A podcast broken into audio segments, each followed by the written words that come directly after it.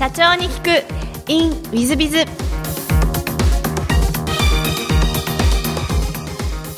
ィズビズの新谷です。先週の続きをお聞きください。じゃあご優秀いらっしゃいますね。M&A の皆さん苦労されて失敗してる方多いと思いますんで。あのもちろんあの失敗もございまして、一1回はあの台湾の会社にですね、40%ぐらい確か1億5000万ぐらい突っ込んだんですけど、まあ、非常に安全性の高い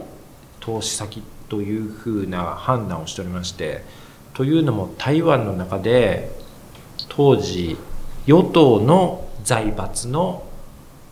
一番の息子さんがされているインターネットゲームの会社に出資したんですがあの我々が出資してから1年後ぐらいにですねその本当代表的なその財閥の代表的な人がですねあの犯罪だらけだったということが見つかりましてですね。でその方も海外に逃げてしまいましてですね。台湾の中ではもう大スキャンダルだったんですがそれに巻き込まれてですねあれは大損こきましたですね。なるほどそうですか。そういうこともあるんですね。いっぱいありますね、えー、そうですか。で今のあの御社の業務領域っていうのはどういう分野を中心に業務をやってらっしゃるんですか？はいあの会社自体はですね、えっと、人と人をつなげるということをミッションに事業をやっておりまして、まあ、それもインターネットを活用して人と人をつなげるということなんですがあの本当にそのど真ん中でありますソーシャルメディアをあのビジネスとしてやっております。で最近はですねあのソーシャルメディアというのは本当にオンラインで完結する口コミサイトなのかを指すわけなんですがあのリアルの世界でも人と人をつなげる、まあ、一般的にはシェアリングエコノミーと呼ばれてるんですがあの最近はシェアリングエコノミーの方に注力をしております。なるほど。シェアリングエコノミーでもこういう分野は伸びていくんじゃないかななんていうふうな上田社長はどういうふうに見られてらっしゃるのかなというのを教えていただきたいんですけども。はい。あの世界的に見てやはり大きなサイズになっていますのはまずは民泊のジャンル。もう一つはライドシェアのジャンルでございます。ただあのシェアリングエコノミーの波はそれ以外のところにも着々とやってきますので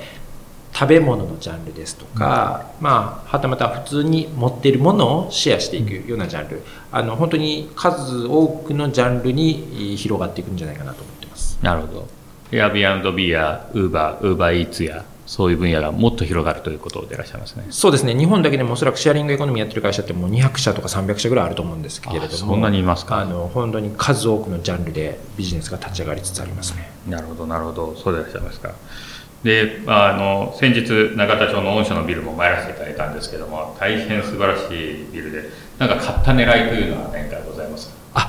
はい、あの一棟丸刈りをさせていただいたんですが。あのまあ、シェアリングエコノミーをやってるんですけれども会社としましてはでおおむねプラットフォームビジネスをやっているわけでございます。ただ、あの、プラットフォームビジネスだけやっていてもですね、実情はつかめませんので、実際に物を貸す立場、シェアリングエコノミーではホストと言われる立場なんですが、まあ、それを体験してみたいなということで、えー、ビルを一棟借りしましてですね、えー、まあ、7フロアあるんですが、7フロアのうちにガイアックスが入居したのは1フロアだけで、残りの6フロアはシェアに回しております。なるほど。で実際ですね、イベントで使っていただいたり、会議室で使っていただいたり、あの、販売スペースもございますから、販売スペースをお借りいただいたり、駐車場スペースをお借りいただいたり、あの、実際に働くスペースとして入居していただいたりという形で、たくさんの会社に入っていただいております。なるほど。まあ、行かせていただきます大変広くて200名とか300名とか入るんじゃないかなという部屋もあられてイベントにもうちも使わせていただけるんじゃないかと弊社の取締役と言ってたんですけども、はい、大変広いですよね。あの本当に先週オープニングパーティーしたんですが、はい、あの結果的には1700名の方に来ていただいてですね、すごいですね。すごい大盛況をいただきました、えー、でお若い方がですねやはり。そうですね、やっぱり外役さんにはやっぱりお若い方がこう集まってくるような雰囲気といいますかそういうところがあられるんですかね。そうですね。やっぱりのシェアリングエコノミーですとかソーシャルメディアっていうのは本当人と人をつなげるというジャンルですからあの若い方でそういったことに興味の多いあの興味を持っていらっしゃる方も多いですしまたあのシェアリングエコノミーは社会課題を解決するという観点も非常に強くございますからそういったところに興味のある方も多く入社いただいているような状況でございます。なるほどありがとうございます。ちょっとご質問変えましてですね、上田社長の個人的なお話にあの移りたいと思うんですが、はい。えっと、好きなもの、好きなことにですね、カフェでのコーヒー、トライアスロンなんてことをおっしゃってらっしゃいまして、それぞれどんなところがお好きなのかなと、ちょっと不思議な回答だったもんですから、あ。特にあのカフェでのコーヒーっていうのがですね、えー珍しい回答だなと思ったんですけども、どんなところがお好きなんでいらっしゃいますか？そうですねあのやっぱり一人でゆっくりできるタイミングっていうのはあまりなくですね。やっぱそういう時間ってすごく大切だなと思っていまして。で週末はまあ可能な限りあの土曜か日曜かどっちかあの本当23時間ぐらいはあのカフェでコーヒー飲みながらゆっくりするということを今大切にしてます。あそうですか、えっと、お一人でですか？そうですね。はあその時はやっぱりあのビジネスのことを考えてしまったりされるんですか？そうですね、まあ、もちろん仕事する時もありますが例えば本を読んだりとかなんかこう考え事したりですとかあのいろいろ先週やったことを整理したりとかそういうような時間にしています。なるほど、まあ、優秀な社長様のあの一端を見せていただいた感じなんですが えっとトライアスロンも結構やってらっしゃるんですか？そうですね。あの今月今月も1個もレースに申し込んではいます。そうでいらっしゃいますか。どんぐらいの頻度でやっちゃったんですか？っても年に23度のレースに出るぐらいですけれどもね。いやでもすごいですね。割とあの社長様ってあのマラソンとかジョギングとかトライアスロンとかやられる方多いと思うんですけどはい。典型的なあの本当に、えー上場している優秀な社長様という感じでいらっしゃいますね、えーあのなおお仲間も多いんですよねトライアスロンの。そうですね。あのもともとはですねあの前職でありますベンチャーリンク。で、えー小林当時社長小林社長からですね、えービジネスマンはしっかり運動しろと健康管理せよとあのおっしゃられるのをそのままあの私守りましてですね週に1回スポーツクラブ行って走ったり泳いだりをしておりました。あそうですか。でそんな中であの知り合いの社長さんに会った時にあの結構有名な社長さんが何人も集まってトライアスロンのチームを作ってらっしゃるとで私自身はずっと週1ぐらいで泳いだり走ったりしてましたんで、まあ、あと自転車だけだと、まあ、これトライアスロンできるんじゃないかということであのご紹介してもらってそのチームにジョインさせてもらったというような流れでございます。そうですか。す素晴らしいですね。まあ、確かにあの、えー小林忠氏はデブとタバコを吸う人間はコンサルタントになれないっていうふうに私に言ってましたんで まあそれはその通りなのかもしれませんけどもでさらにあの上田社長様からはあの座右の銘をいただいてるんですがこれもちょっと変わってまして効率は愛というふうにおっしゃっていただいているんですが珍しい座右の銘ですがどういう意味でいらっしゃるんですか？はい、これはあのもともと船井幸雄さんの本に出てたメッセージでして、まあ、その船井幸雄さんの本に別にそれもドーンと出てたわけじゃなくて、まあ、どっかの文脈の中にポロッと出てきただけだったんですが、まあ、それを見た時に、まあ、確かにそうだなっていうのを強く思いまして、えっと自分の中でこう座の銘にしております。でやっぱりこう優しい人って世の中いると思うんですが優しい人であったとしても結局非効率なことをしてらっしゃると巡り巡ってどっかに歪みだったりどっかに迷惑だったり本当はもっとハッピーになる方法があるのにそれを実現できてなかったりするわけなんですよね一方でこう効率的にやっていくっていうのは巡り巡ってみんなにとってハッピーなことを導き出していることが多くございましてやっぱりこう効率を追求することがこう世の中に対する愛情表現ということにつながるんだなということを考えていつも活動しております。そうですか私もベンチャーリンク時代リップスは愛だというふうに言われて勉強したんでまさにあのベンチャーリンクの血がそのまま通ってらっしゃるんじゃないかなと思って びっくりした次第ですが。いえいえ、もう本当に同じ概念だと思います。そうですか。ありがとうございます。ではあの最後に質問なんですが、えーとまあ、お願いでもあるんですがこれは経営者向け全国の社長様があお聞きになったりまたは起業する方がお聞きになったりするものですから、えー起業もしくは社長としての成功の秘訣まあ上場はどうやったら上場できるのか成功できるのかなど何か社長様方へのアドバイスをですね何かおっしゃっていただければなというふうに思ってるんですけどもはい、そうですね。まず自分視点で成功したいと思うのは非常に危険な考え方だと思います。でやっぱりこう自分の存在が認められるのは自分の意思ではなく周りから必要とされるかどうかあの例えばこう机の上に消しゴムがあったとしてこの消しゴムくんが存続できるかどうかは消しゴムくんの意思によらず周りの人が鉛筆使ってて消しゴムが必要だったら存続できるしそうじゃなければ捨てられるっていう、まあ、それが全く社会でも一緒かなと。でそうなってくるとこうより社会に大きなインパクトを与えるためにはより社会を見て社会に必要とされている大きな出来事を提供しに行かなければならないというふうに一方で事業を立ち上げた瞬間ってまあ、あの皆さん掃除でそうだと思うんですがそんなリソースは何もないと思うんですよね。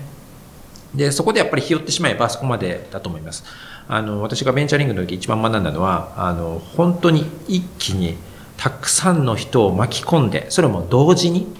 あの一つだけだと実は巻き込むことは不可能で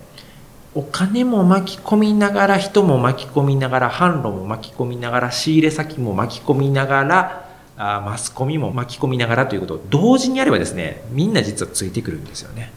そういったことを同時に巻き込んでまあ社会のためのビジネスをやる。これが本当にこう、まあ、それでも成功確率はどう頑張っても2割か3割だと思うんですがあそうやることによって、えー、普通成功しない新規事業とか新しい企業を23割ぐらいの成功確率まで引き上げれるんじゃないかなっていうふうに考えています。なるほど。深いお話でいらっしゃいますね、えー、先ほどの効率は愛という話と通ずるものがあって大変深い話で、まあ、お聞きになっている企業を目指される方社長様方も大変勉強になったんではないかと思います。本当にありがとうございます。私自身が成功者になれるかまだまだ未熟者ですので、えー、後輩の上田さんにあの教えていただきながら成功していきたいなと思いますけど。あの最後にあの、えー、永田町のあのシェアオフィスのですね、はい。えーまあ、宣伝といいますか、はい、えー、をしていただければなと思うんですけども。はい。あの永田町のそのシェアオフィス本当にこうたくさんのフロアを貸し出しておるんですがあの起業家の方に本当にフィットした形で、えご用意しております、え普通その起業家私もそうだったんですが、まあ、社員が10人の時にこう満席になりましたと。こっからが結構悩ましくてですね15人のところに移るのか20人のところに移るのか30人のところに移るのかと。で物件を探すとなると結構いろいろ条件が重なるもんですから副社長クラスがですねやっぱり行って探さないと話がまとまらないんですよね。で無事引っ越しが決まったとしても敷金礼金を入れて内装をしてレイアウト作ってってやってしかも引っ越しが終わったらですね元のオフィスの現状復帰があってと。でそうなるとあの非常にコストがかかるんですが残念ながら1年ぐらいでまた次の引っ越し先を探さなければならないみたいな。大きくなったり小さくなったりしますと結構そういったコストが大変なんですよね。その永田町のオフィスでは1人のフリー席から2人用の席3人用の席本当4人5人6人10人15人20人25人40人ぐらいまでたくさんの部屋を取り揃えております、まあ、ですから3人の方が4人になったら4人の席に翌月から移動していただけると。あの本当にこうまあ業界用語ですが ASP 的な料金を払えばですね移動できますし住所変更も必要ございませんのであの本当にこういったベンチャー企業向けのオフィスかなと思ってます。で、オープニングパーティーを先週したということなんで、今オープンしたばっかりで、あの結構相手はありますので、ぜひあのご興味ある方がいれば、あの入居していただければ嬉しいなと思います。ありがとうございます。あのぜひリスナーの皆様方も長田町の方あのご見学いただいて、まあ移ってみようかなという方はぜひ移られたらいいんじゃないかなと思います。えー、本日はお忙しい中お聞きいただきまして誠にありがとうございました。ぜひ皆さんのご参考にしていただければと存じます。上田社長様、今日はどうもありがとうございました。ありがとうございました。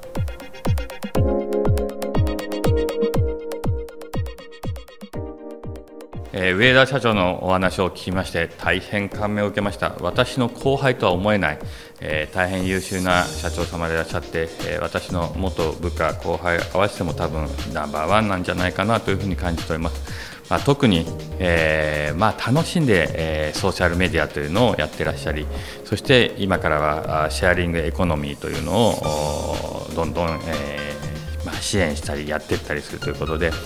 まあ、上田社長様の社員の方々ともお話しても大変明るく、えー、前向きですごく一生懸命仕事をして、まあ、楽しい雰囲気が伝わってきますし、まあ、これからも伸びていく企業なんだろうなというふうに感じさせていただきました。えーまあ、ぜひ皆様も大学さんみたいな企業を目指されてみてはいかがかなというふうに思っております。3分コンサルティング。WithBiz が社長の悩みを解決。皆様こんにちは。WithBiz の新谷でございます。今日の3分コンサルティングは B 社様からのご相談でいらっしゃいます。資本金100万円売上1億2000万円今現在小規模デイサービスをやっていらっしゃる会社様ですはじめまして介護の小規模デイサービスを始めて3年になります3施設やっていらっしゃるそうですえ利益はトントンかちょい赤字ぐらいです。最近放課後等デイサービスが流行っているとお聞きし、やってみようかと迷っております。ただ、資金調達しないといけないのかなとも思っておりまして、資金調達はできるものでしょうかということで、えご相談いただいてます。えバランスシートの方もいただいておりまして、まあ、大雑把でございますが、流動資産が1000万、固定資産が1000万、総資産2000万、流動負債が1000万、固定負債が2000万、純資産がマイナスの1000万ということになってらっしゃいます。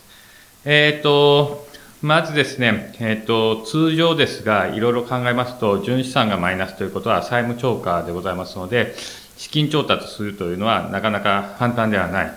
えー、普通の市中の金融機関、いわゆる銀行とか信用金庫さんから、資金調達するのは、え、ちょっと難しいんではないかというようなバランスシートになっています。一方で、え、この流動負債、固定負債が1000万、2000万と合わせて3000万ぐらいあられますが、おそらくこの中にオーナー、経営者の皆さん方から会社に貸し付けてるお金があるんではないかなと。会社側から見ると、え役員借入金ということになりますが、それがもしあったならばですね、え、純資産の1000万の債務超過をえ、消すことができますので、まあ、1000万あるのか2000万あるのか分かりませんが、それを消すことによって、銀行や信用金庫を持っていけば、おそらく借り入れはできるんではないかな、というふうに思われます。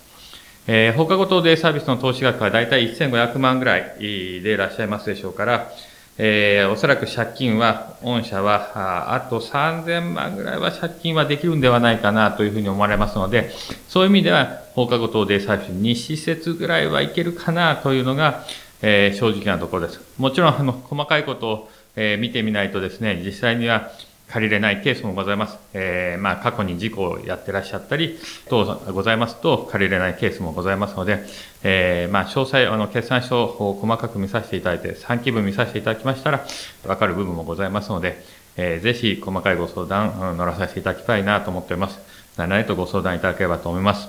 最近、放課後等デイサービス、本当に流行っておりますね。えー、私のお客様でも、放課後等デイサービスやってらっしゃる方は、皆様、あ儲かってらっしゃるようです。まあ、ぜひいろいろご検討いただければと思います。弊社としては、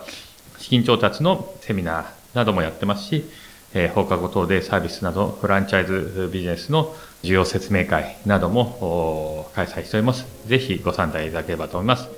え、本日は以上で3分コンサルティング終わらせていただきます。え、また来週。